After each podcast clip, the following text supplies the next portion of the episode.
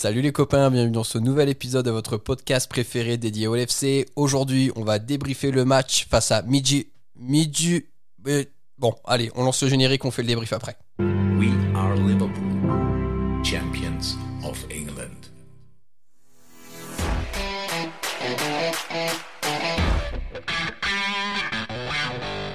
Oh, you beauty!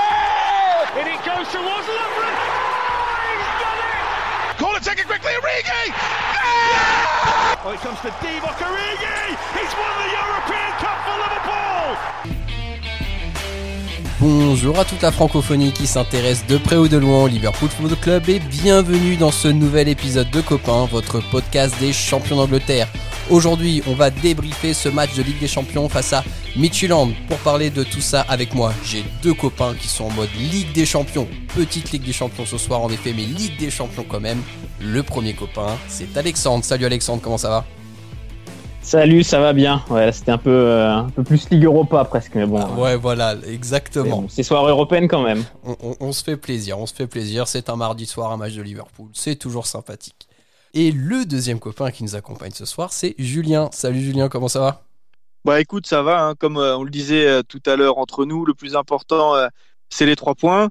Et puis, euh, ben, je rejoins un peu ce que disait Alex. hein. moi, le seul moment où j'ai vécu une petite soirée, euh, où en tout cas j'ai j'ai senti l'ambiance Ligue des Champions, c'est au moment de l'hymne avant le match.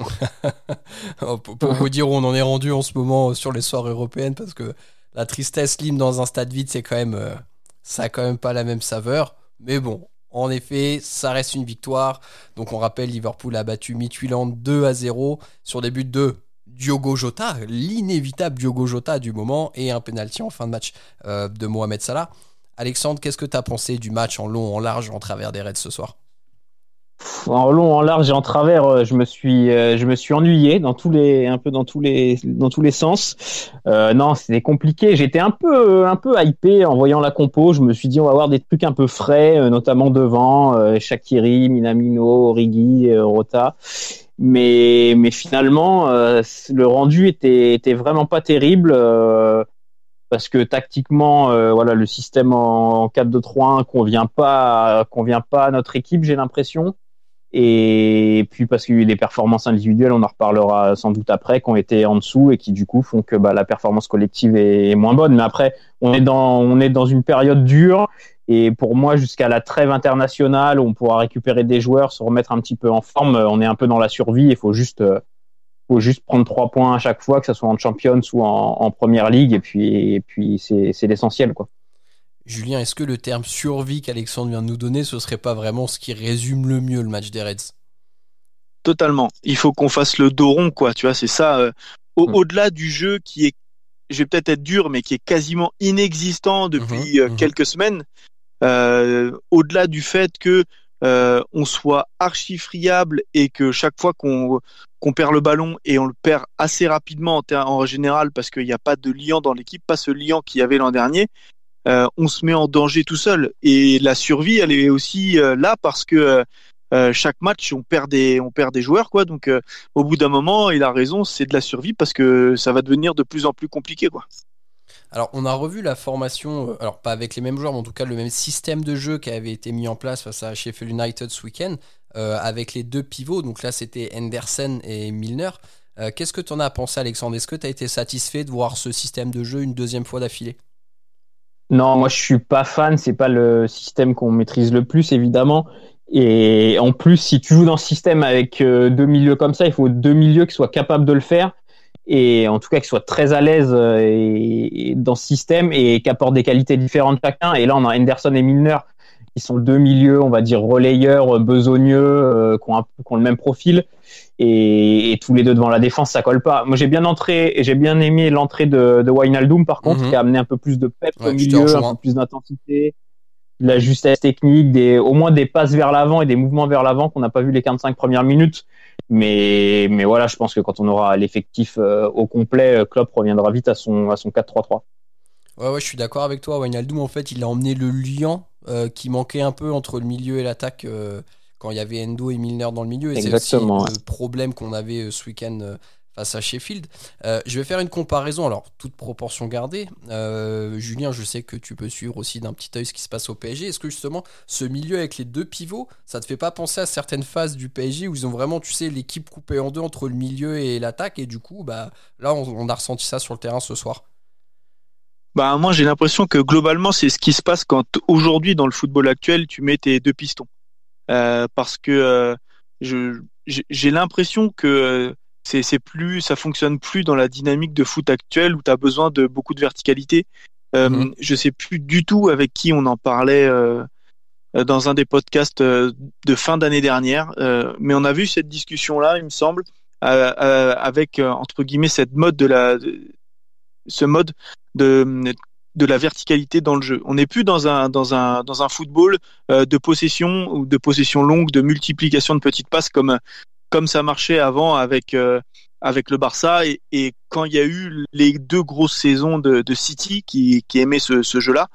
Aujourd'hui, on est dans un foot qui est explosif et qui va vite vers l'avant. Et on le voit hein, aujourd'hui, euh, dès qu'on a une équipe qui nous presse un peu haut, on est incapable nous de se projeter. Et c'est ce que, comme vous disiez les gars, euh, l'entrée de Gini, elle a fait du bien parce que lui, il a profité des espaces, il a couru avec le ballon et tout de suite, ça a mis l'équipe, bah en fait, en marche vers l'avant. La première demi-heure de, de, la seconde période, elle est bien mieux parce que euh, on a des joueurs qui, qui filent vers l'avant et c'est un peu plus explosif, un peu plus, un peu plus dynamique.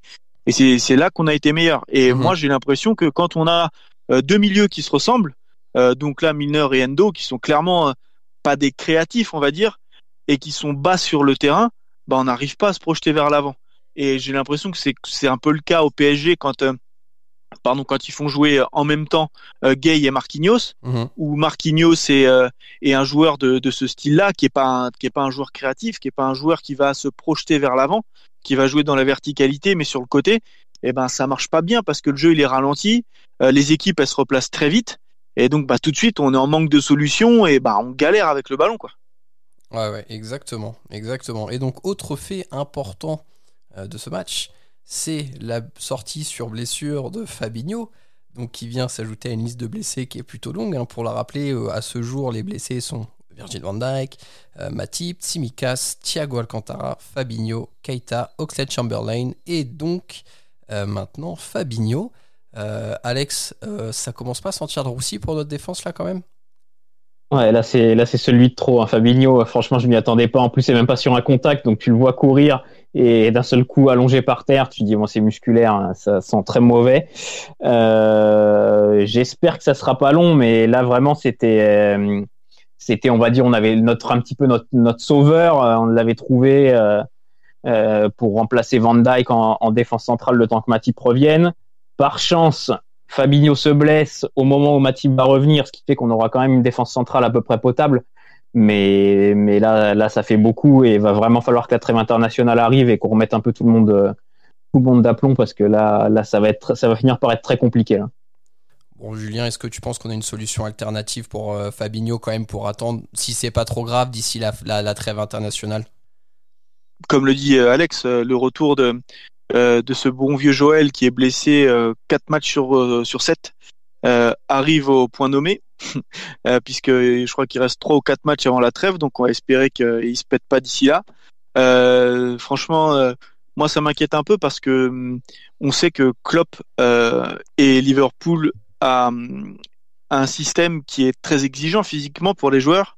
et entre le restart, les, les échéances européennes qui ont continué euh, pour euh, pour Liverpool euh, dans la fin tôt dans la saison et, la reprise de, la première ligue il n'y a pas eu une, une, énorme coupure et, et, c'est vrai que j'ai l'impression que on a pas mal d'organismes qui sont un peu touchés hein. au-delà au-delà des blessures physiques de la tuile Van Dyke qui est à mettre à part je pense euh, moi j'ai quand même la sensation que au-delà des, des petites blessures récurrentes et des blessés qu'on a euh, on a une équipe qui est j'ai quand même l'impression qu'il y a pas mal de joueurs qui sont un peu asphyxiés et qui sont pas à leur niveau aussi parce que il y a clairement un manque de rythme et que on a tout le monde qui est un petit peu dans le rouge.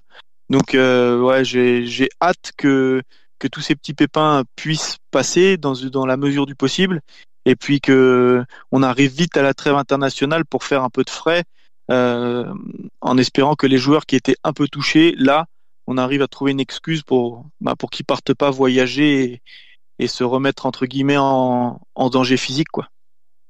Euh, donc c'est intéressant ce que tu dis, Julien. Alex, toi qui t'es euh, penché un peu sur Jurgen Klopp récemment, on rappelle qu'il y a une biographie disponible aux éditions Talent Sport. Petite pub au passage. Euh, Est-ce qu'on n'arrive pas dans les craintes qu'on pourrait avoir, une des seules craintes euh, qui est liée au système de Klopp, et justement tu l'expliques dans ton livre, euh, lors de son passage à Dortmund, il était arrivé à une fin de cycle où voilà, euh, il en demandait tellement aux joueurs qu'il y avait une sorte de cassure qui s'était qui s'était créée. Qu'est-ce que tu en penses? Ouais, bah c'est vrai que la fin de son passage à Dortmund, ça ressemble un petit peu à ça. Il finit septième la dernière année où il est à Dortmund, et surtout il y a énormément de blessés dans l'équipe et il arrive jamais à avoir son équipe type. Et puis voilà les, les joueurs s'essoufflent aussi parce que parce qu'il leur demande énormément et il n'avait pas énormément changé. Il avait perdu ses joueurs majeurs euh, contrairement à la situation actuelle à Liverpool mais mais oui ça y ressemble un peu et c'est là moi ce que j'attends de Klopp c'est de savoir comment il va arriver à gérer ça et à renouveler un petit peu ce groupe, soit euh, par petites touches comme on a commencé un petit peu à le faire cet été, soit on leur, euh, si on conserve la même ossature, en, arrivant à leur mettre toujours la petite carotte pour qu'ils aillent toujours chercher encore plus, encore plus. Et pour moi, c'est un des plus grands défis de la carrière de Klopp parce qu'à chaque fois, il a réussi sur des premiers cycles et après, ça s'est un petit peu mmh. essoufflé. Et là, voilà, il a l'occasion de, faire un deuxième cycle et il a, entre les mains une équipe qui est capable de dominer euh, au moins le foot anglais pendant plusieurs années. Euh, peut-être même en Europe, on peut encore reclaquer une Champions. donc pour moi, c'est, je l'attends énormément là-dessus. Ouais. Je, suis vraiment complètement d'accord avec Alex. Euh, là, on est à l'aube d'un deuxième cycle, euh, sauf que hum, moi, je l'ai, je l'ai pas vraiment senti en fait dans dans la stratégie de reconstruction euh, de l'équipe, euh, ou en tout cas en partie, parce que ok, euh, on a un milieu de terrain de port, peut-être on a le, l'effectif euh, le meilleur effectif en termes de milieu de terrain en Europe. C'est incroyable le nombre de joueurs qu'on a et les solutions qu'on peut avoir. D'ailleurs, on voit que Keita est pété, Ox est pété, mais limite, ça ne se ressent pas tellement on a de, tellement on a de joueurs euh, de qualité à ce poste-là. Euh, devant, euh, c'est quand même relativement qualitatif parce qu'on a été, on a gardé les mêmes joueurs que l'an dernier, mais on a, on a recruté Jota en plus, mhm. qui est un super joueur. Mhm. Mais derrière, et c'est là que le bas blesse, et c'était déjà le cas l'an dernier, on avait Lovren qui était, qui avait été un peu blessé, Matip qui était tout le temps blessé et Virgile et Gomez. Et on s'était toujours dit, putain, si Virgile se pète, les gars, on est sacrément dans la merde. Vrai. Bon, euh, on est sacrément dans la merde, sauf qu'en plus, on a perdu Lovren. Donc on est obligé de compter, bah voilà, on joue des matchs de Ligue des Champions. Alors c'est bien, les jeunes jouent, mais on est obligé de jouer avec Williams en Ligue des Champions. Euh, on va être obligé de jouer avec euh, Koumetio en Première Ligue. Et je dis pas que c'est mal, mais on manque clairement de backup derrière. Mmh. et puis c'est pareil, on a toujours les problèmes avec avec Robo et Trent derrière. Euh, c'est-à-dire que euh, on a recruté Tsimikas à gauche, mais qui est qui est pas dispo en ce moment. Qui est blessé et, euh, est arrivé quasiment. c'est ça. Euh, ça c'est pareil, c'est pas de chance de dire on, peut pas on peut pas les anticiper. Euh, mais c'est vrai que derrière, je trouve que on est limité et que c'est là qu'on va peut-être avoir des problèmes. Quand on voit que Allison était encore blessé et qu'on a déjà pris 14 buts cette saison en première ligue, mhm. c'est beaucoup quoi. Et ça veut dire que devant, il faut cravacher pour aller chercher les matchs. Et au bout d'un moment, euh, toute cette énergie dépensée, euh, eh ben, ça peut, ça peut s'accumuler et créer les petits pépins musculaires parce que euh, au lieu de d'avoir des temps faibles et des temps forts dans un match, on est obligé de cravacher tout le temps et ça peut tout ça mis bout à bout. Moi, ça m'inquiète un petit peu. Donc, ouais, comme dit Alex, je pense que Klopp est face à un, à un énorme défi cette année et que et qu'il va falloir bien gérer ce petit puzzle-là. Moi, j'ai l'impression en fait qu'on est un petit peu dans un, pardon Max, euh, j'ai l'impression qu'on est un peu dans un, entre-deux de deux façons dont Klopp a fait jouer l'équipe depuis le début. Euh, c'est-à-dire euh, la première, les premières saisons où en finale de Champions, c'était l'attaque à tout va, c'était un peu porte ouverte derrière, mais on gagnait des matchs 4-3, la demi-finale contre la Roma, c'était fou. Et après, on a eu beaucoup plus de contrôle dans le jeu. Et là, j'ai l'impression qu'on cherche un peu, on est entre les deux offensivement ça va, mais derrière c'est léger. On n'a pas vraiment de contrôle sur le jeu et on, presse plus vraiment euh, intensément comme avant. Donc voilà, j'ai un peu de mal à retrouver un vraiment une vraie identité de jeu depuis le début de saison. Ouais, c'est ça. Moi, c'est exactement pareil. Euh, et le, problème, c'est que on manque de. J'ai l'impression qu'on manque de certitude en fait. Autant l'an dernier, on se disait, allez, on prend dès le début, on va dans leur camp, on les agresse, on les entre guillemets, on les étouffe et puis au bout d'un moment, ils vont s'essouffler. On va récupérer le ballon et on va profiter de ça et on va marquer. Et on peut en marquer deux, trois. ça peut prendre du temps pour marquer, mais quand on va marquer le premier, on peut en mettre, en quatre ou cinq en une demi-heure. Et aujourd'hui, euh, j'ai pas, j'ai pas du tout ce sentiment-là. J'ai l'impression déjà, si on met un ou deux buts, sans en prendre un, c'est miraculeux, quoi. Hum, alors, je veux pas euh, défendre l'équipe parce que je suis vraiment d'accord avec euh, les constats que vous êtes en train de dresser. Pour moi, il y a, deux choses qui justifient tout ça. la première, c'est que, et on en a parlé plein de fois, la blessure de Van Dyke, au-delà du fait qu'on perd notre pilier en défense, pour moi, dans l'animation du jeu, ça vient foutre en l'air toute l'évolution du système que Klopp était en train de mettre depuis plusieurs mois. Euh, donc ça, c'est la première chose. Et quand vous vous rappelez des matchs de cette saison hein, en, première ligue qu'on fait contre Arsenal et Chelsea, on est très fort. On est très très fort dans le jeu. On, les balade. Les deux, on est meilleur, on est au-dessus, il n'y a pas photo. Euh, parce qu'on a Van Dyke et parce qu'on a un semblant d'équipe type qu'on veut aligner. Et ça me conduit à parler du deuxième point, c'est qu'aujourd'hui, avec cette multitude de blessés qu'on a, pour les raisons qu'on a évoquées précédemment, et je voulais aussi ajouter que bah, on enchaîne euh, euh, une fin de championnat particulière, il y a eu trois mois d'arrêt, une préparation qui est tronquée, donc ça aide pas non plus à avoir des joueurs à 100%, euh, c'est qu'on a été incapable d'aligner, je pense, deux matchs de suite, l'équipe type qui est dans la tête de Jürgen Klopp, quoi. Ce qui fait que bah oui aujourd'hui euh, ça aide pas du tout pour euh, avoir des certitudes et on a perdu Van Dyke donc vraiment le type de relance et ce qu'avait très bien dit Arteta en interview contre nous c'est que bah quand les équipes viennent nous presser haut, on a Van Dyke et sa qualité de passe qui permettait de d'aérer le jeu et de trouver des solutions. Ça aujourd'hui, euh, on l'a plus. Fabinho pouvait l'avoir malheureusement. Ce soir, il vient de se blesser et du coup, c'est pas Gomez qui va nous faire rêver avec ses grandes ouvertures. Et Rhys Williams, honnêtement, je suis incapable de vous dire s'il a un bon jeu au pied ou pas. Donc euh, voilà, on enchaîne les pépins. Euh, j'espère que le karma va un peu se lâcher avec nous et qu'il ira peut-être euh, mettre 2-3 taquets du côté d'Everton parce qu'il mérite plus d'être sanctionné de la part du karma. Mais pour la suite, ouais, ça va être intéressant de voir ce que Klopp nous réserve. On devrait récupérer ce week-end pour le match euh, face à West Ham Matip, euh, Thiago Alcantara et Keita.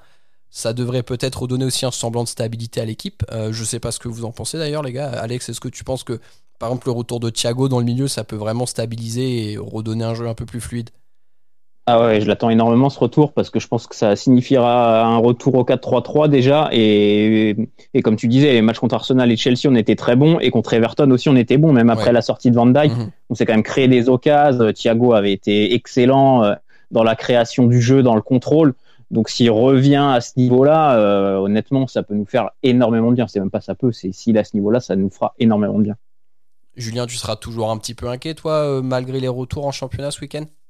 Inquiet, c'est un, c'est un grand mot en fait, parce que il n'y a pas, il a pas tant d'inquiétude à avoir que ça. Euh, si on est plus pondéré, euh, on est quand même euh, deuxième du championnat. on pourrait être troisième si Villa remporte ou fait match nul sur son sur son match en retard. Mais je veux dire, on n'est pas largué par rapport aux concurrents directs. On a 5 points d'avance sur City. Voilà, on n'est pas largué du tout. la question, c'est de savoir est-ce que Everton, est-ce que Villa, est-ce que les équipes qui sont parties fort vont être capables de durer euh, sur la saison? Est-ce qu'elles est ont l'effectif pour ça? Est-ce qu'elles ont les, capacités euh, euh, mentales pour aller pour aller au moment où il faut gagner pour aller gagner? Est-ce qu'elles sont capables de le faire? Mmh, mmh. C'est une autre question.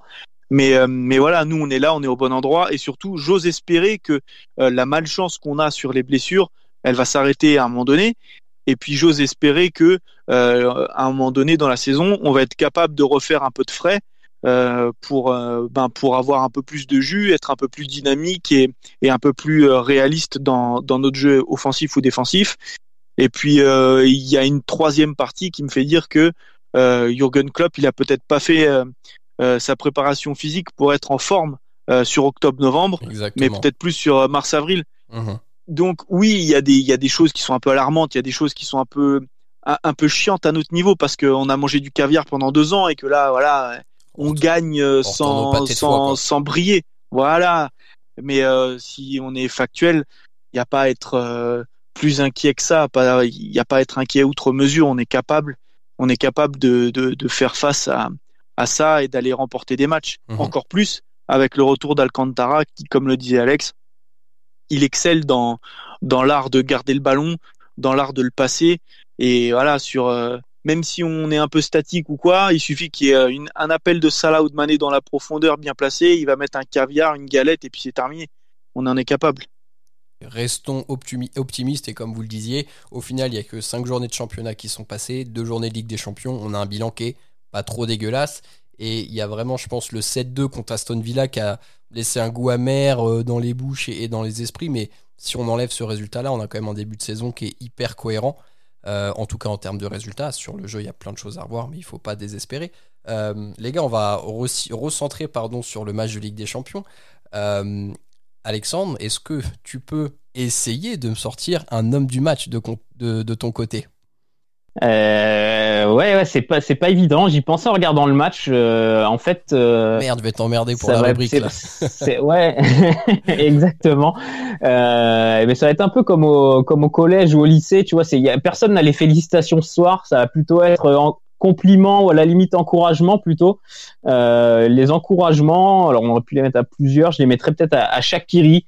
Euh, parce que j'ai trouvé qu'en première mi-temps, sans être génial, des quatre joueurs offensifs, c'était un peu le celui qui créait le plus, qui déclenchait euh, deux trois fois euh, par des petits crochets, un petit décalage, il arrivait, il arrivait à créer quelque chose, contrairement contrairement aux trois autres. Et puis euh, le but, euh, le premier but de, de Jota, euh, c'est lui avec Trent, ça passe pour Trent dans l'intervalle, elle est, elle est, superbe, mm. bon tempo. euh, donc voilà, je, Shakiri, c'est un joueur que j'aime bien, qu'on va peu voir cette saison, et là je l'ai trouvé pas mal. Après aussi bonne petite, euh, bonne petite euh, note aussi pour euh, pour le petit Williams qui est rentré, qui était qui était propre. Ok. Julien, de ton côté, ce serait qui ton homme du match? Ben, comme Alex, je veux pas, on va pas se mentir, hein, il n'y a pas aujourd'hui un joueur qui est vraiment sorti du lot, il n'y a pas un mec dont la tête dépasse. Euh, Il y a voilà peut-être plusieurs euh, pe- plusieurs petits encouragements à donner. Alors euh, Alex a cité Shakiri en premier. Euh, Il y a oui Williams qui est rentré et qui a qui a fait le job, qui s'est, il nous a pas mis en difficulté euh, derrière. Mhm. Euh, mais du coup, euh, moi, je vais souligner euh, Jota parce que euh, sur les derniers matchs, déjà, il avait été très intéressant et on en sans pour autant prendre la lumière. Et euh, finalement, aujourd'hui, je suis content que ce soit lui qui plante. Euh, en plus, c'est un petit chiffre historique qui marque le 10 millième but de l'histoire du club. Euh, donc voilà, s'il y a un mec à, à mettre en avant, je vais le mettre lui parce que euh, il marque euh, le week-end dernier, il marque ce soir. voilà, il fait une bonne petite Mhm. semaine.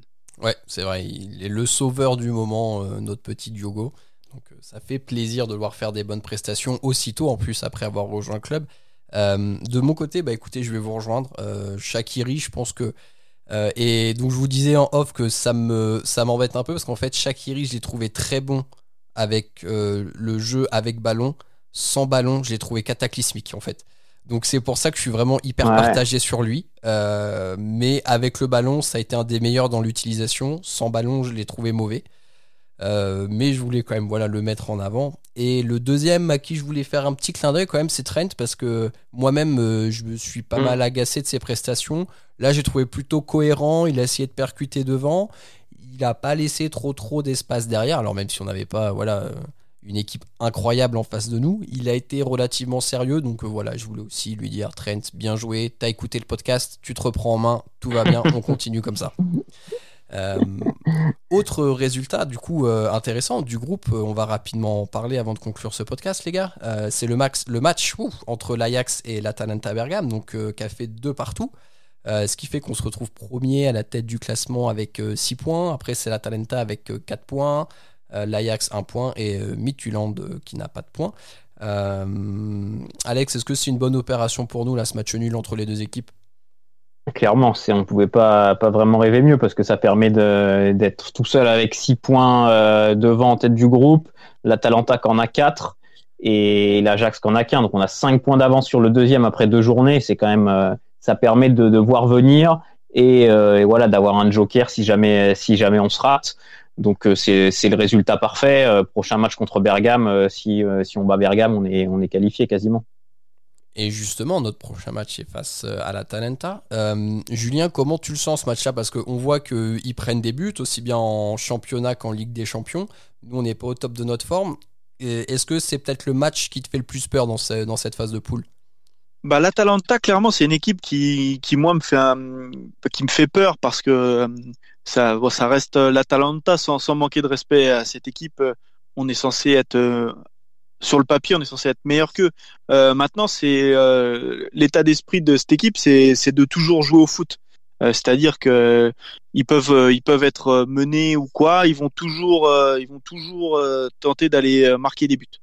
Euh, T'as raison, c'est une équipe qui prend beaucoup beaucoup de buts, mais sur les deux dernières saisons de Serie A, c'est c'est la meilleure, c'est c'est l'équipe qui a marqué le, plus de buts à chaque fois. Mhm. Dont l'an dernier, ils, ils, ont quand même planté 98 pions. Donc c'est vraiment une équipe qui est capable de marquer beaucoup, beaucoup. Et cette année encore, je crois qu'ils ont déjà marqué 15 buts en, en 5 matchs. Donc c'est vraiment impressionnant devant. Ils ont des mecs qui sont qui sont un peu sous-cotés, tu vois, mais euh, qui sont super efficaces. Y a Zapata qui met encore un doublé ce soir, je crois. Puis t'as Papou Gomez et Muriel. ils ont, ouais, ils ont des milieux de terrain qui sont qui sont pas dégueulasses. Mhm. Et euh, on va on va se faire rentrer dedans là-bas. C'est une équipe qui joue au foot, qui va vite vers l'avant.